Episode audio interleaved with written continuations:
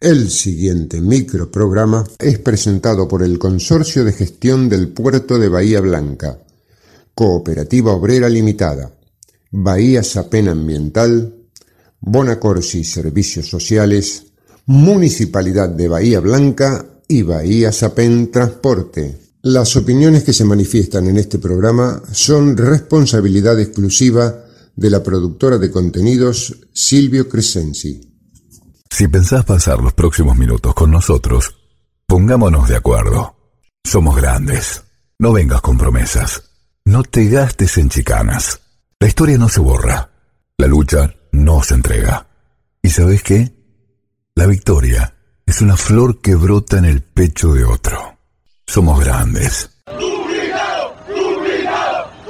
La presencia de Norma. Esta, esta es la juventud divina que las que nos viene a ayudar a nosotros. Por eso los jubilados hoy estamos acá. Estos son nuestros hijos y nuestros nietos. Somos grandes. El espacio de la agrupación independiente de jubilados, la Norma Pla.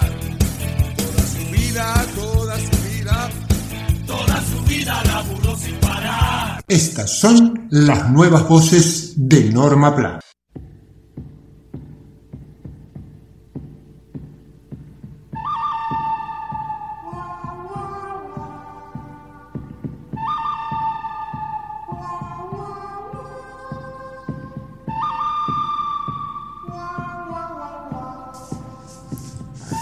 Tomando cinco ejemplos puntuales, el periodista Hugo Pressman desnudó las concepciones ranciamente mercantilistas del empresariado sin patria que compone el poder económico dominante hoy en nuestro país.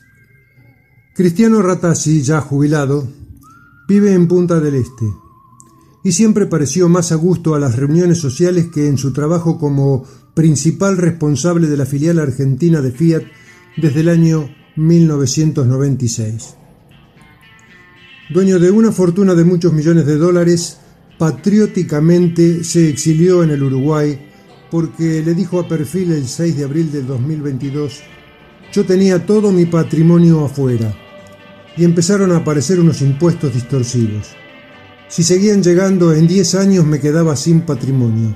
Por eso dije, me voy a un país tranquilo y encantador. Anda, anda para allá, bobo. Anda para allá. Según la revista Forbes, el argentino más rico es Marcos Galperín, fundador y CEO de Mercado Libre. Según la revista, el CEO de Mercado Libre administra una fortuna de 3.900 millones de dólares. Está en un partrus, o sea, fideicomisos, irrevocable en Nueva Zelanda, muy lejos de la AFIP local y del fisco uruguayo. Gustavo Grobocopatel, conocido como el rey de la soja, al ser entrevistado por Pablo Sirven en el programa Hablemos de otra cosa, a la pregunta de ¿por qué se mudó a Uruguay? respondió, la pandemia me eyectó rápidamente a Colonia. Uruguay es un país estable en temas macroeconómicos e institucionales. Anda, anda para allá, bobo. Para allá. Javier Madanes Quintanilla, dueño de Fate y Aluar, se queja del ausentismo laboral y en La Nación del día 13 de enero del 2023 dijo, es un país donde, no nos olvidemos, la mochila del sector público es un mal impuesto que hay que sacar. Por último, Constancio Vigil, heredero de un imperio de medios y de una editorial como Atlántida, ya jubilado, vive en Punta del Este y explica, me fui de la Argentina porque es muy difícil vivir allí. La presión impositiva es terrible. Cuando le dice Sirven que hizo mucho dinero en la Argentina pero se va del país, Vigil contesta, La Argentina es un país inconcebible, tiene de todo. Está habitada por gente que no le gusta trabajar. La mayoría de la gente no estudia. Cuando le preguntan, Uruguay, ¿por qué funciona? Responde, por de pronto son más honestos. No roban como se roba allá.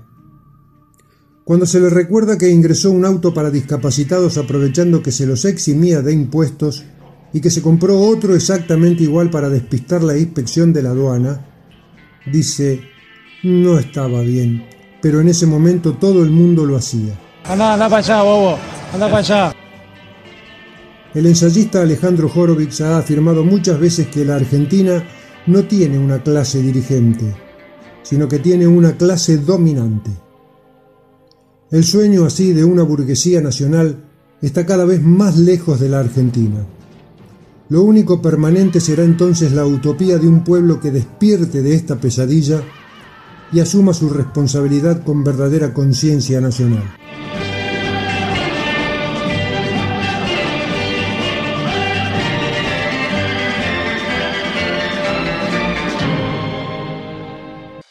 Discúlpame, no me interesa lo que me estás contando. Si vos podrías acelerar el relato, me haces un favor. Volvemos en, ¿qué te digo? Segundos nada más. Prometido. Somos Grandes, el espacio de la agrupación independiente de jubilados, la Norma PLA. La COPE tiene una buena noticia para todos los jubilados y pensionados. Escucha. Todos los lunes y martes tenés un 15% de descuento en la compra de frutas, hortalizas y en más de mil productos de nuestras marcas. Sombra de Toro, Cooperativa, ECOP, el primer precio. Adherirte a este beneficio es muy fácil. Lo podés hacer en tu sucursal más cercana o ingresando a nuestra página www.cooperativaobrera.com. Cooperativa Obrera, en defensa de los consumidores. Bahía Transportes APEM. Seguimos trabajando, optimizando el sistema de transporte público urbano en Bahía Blanca.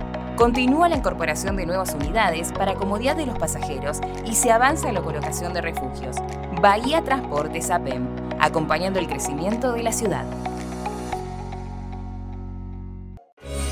En Bahía Blanca integramos a la recolección habitual el servicio de levantamiento de residuos secos. ¿Necesitas saber sobre las frecuencias de tu barrio? Ingresa a bahiaambiental.com. Bahía Ambiental SAPEM 0800 999 1144. Por una ciudad cada vez más limpia. Queremos recordarles las vías de comunicación con Agrupación Independiente de Jubilados La Norma PLA a través de Facebook e Instagram como La Norma PLA. Nuestro correo agrupación lanormapla.gmail.com o nuestro WhatsApp 291 642 5181.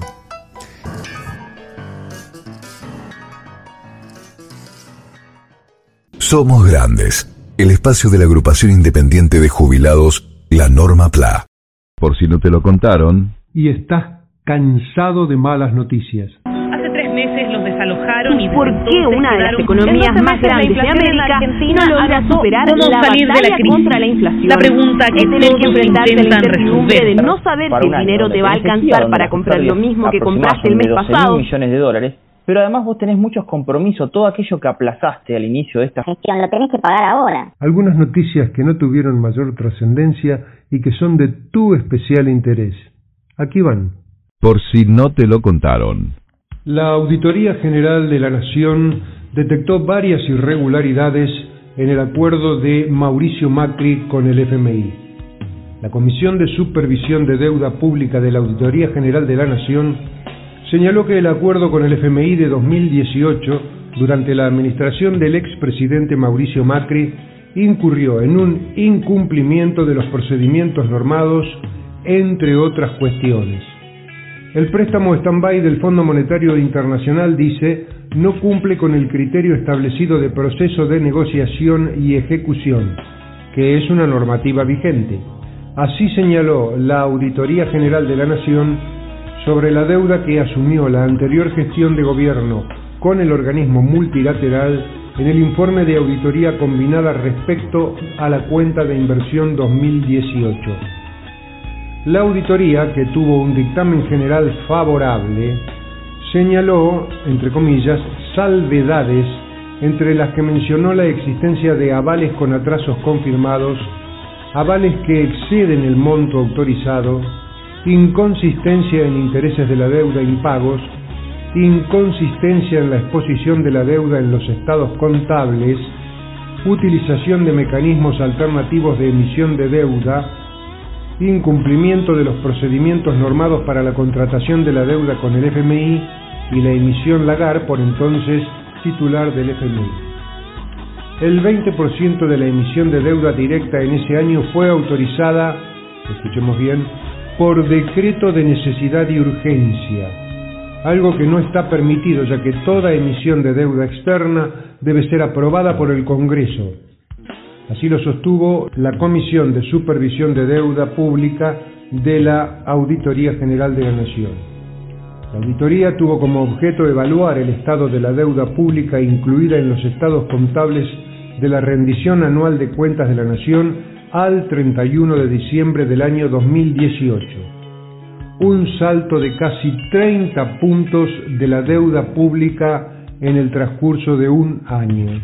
Es en este contexto que se acude al Fondo Monetario Internacional y se acuerda un préstamo stand-by por 56.700 millones de dólares según señaló la Administración en un comunicado.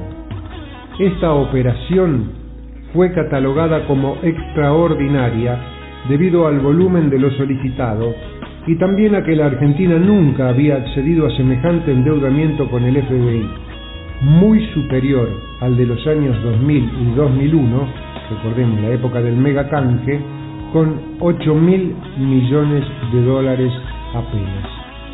Esto también es noticia, esto también es Argentina, esto también deberías saberlo. Te lo contamos acá. Por si no te lo contaron. Dale, vamos. Grabando. Esta capaz que no te llegó. Escucha bien.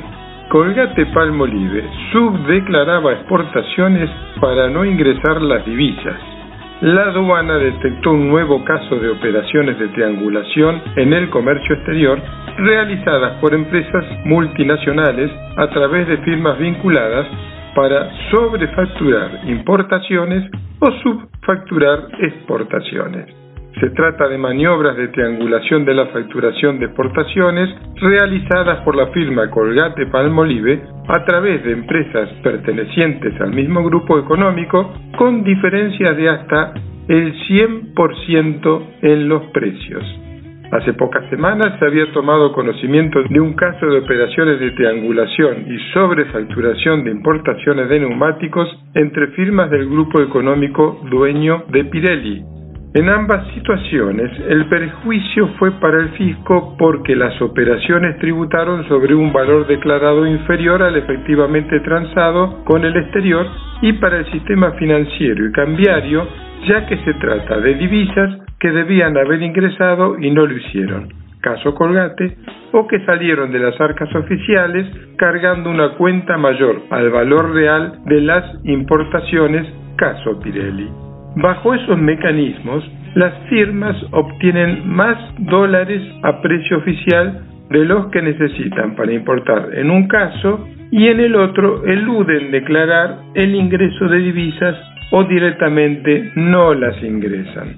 En esta última semana, el director general de aduanas informó que se notificó a la Unidad de Delitos Financieros de Estados Unidos sobre estas operaciones irregulares protagonizadas por multinacionales, porque en la mayoría de estas operaciones el dinero termina en bancos de ese país, precisó Guillermo Michel. Por noticias como estas, deberíamos medir las palabras antes de culpar a los planes sociales como generadores de los problemas económicos de la Argentina la verdadera sangría de divisas es fruto de grandes multinacionales sin patria ni bandera. Tal vez haya sido una noticia que pasó desapercibida, por eso la traemos a este segmento. Por si no te lo contaron.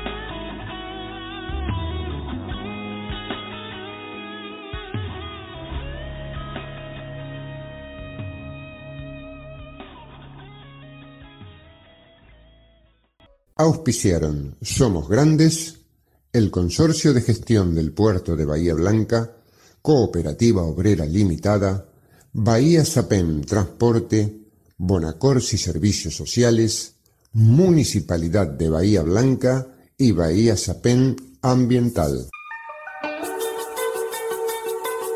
una creación de productora Silvio Crescenzi, con la participación de María Rosa Bufa, Nora Staltari, Mario Bernardis, Enrique Martín, Horacio Basili, Daniel Alberto Gómez y Jorge Lozano Ángel.